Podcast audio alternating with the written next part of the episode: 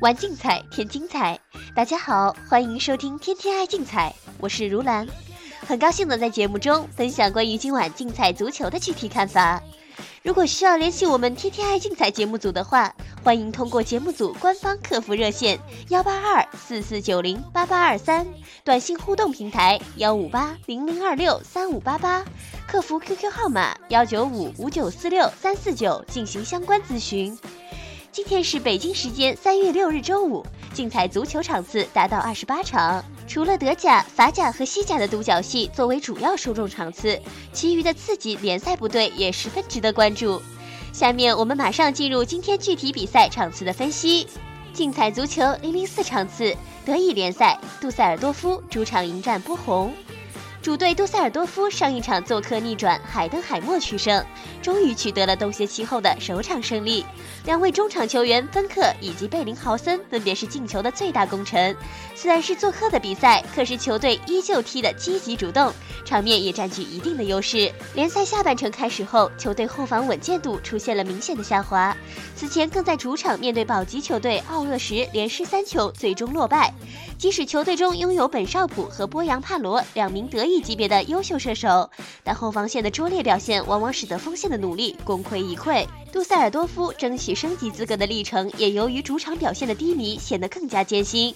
客队波鸿已经在德乙赛场混迹多年，昔日德甲中的东德代表已经一蹶不振，在德乙赛场实力也只能算中规中矩。随着赛季的深入，做客不利的弱点凸显。二十三轮联赛取得了十三场平局，分数增长缓慢，逐渐被竞争对手抛离。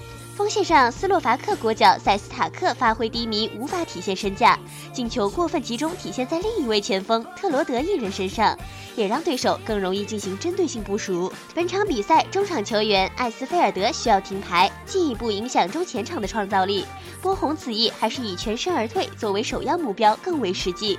考虑到两队最近的交锋中，杜塞尔多夫占据优势，结合拥有主场之力，理应被看好。所以竞彩胜平负玩法推荐三合一。以上资讯由天天爱竞彩节目组官方独家提供，更多资讯欢迎通过各大官方网络平台进行相关查询。留意到从明天凌晨开始，一直到早上时分。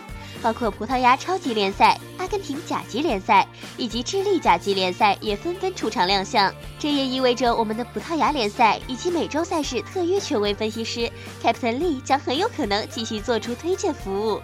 今天早上的南美解放者杯赛事挑选了泰格雷斯再次成功取得命中，近三十七场推荐取得二十七中二走，并处于五连中的超强战绩。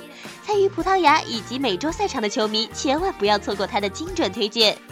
今天的天天爱竞彩就到这里，感谢您的收听，我们明天的节目时间再见。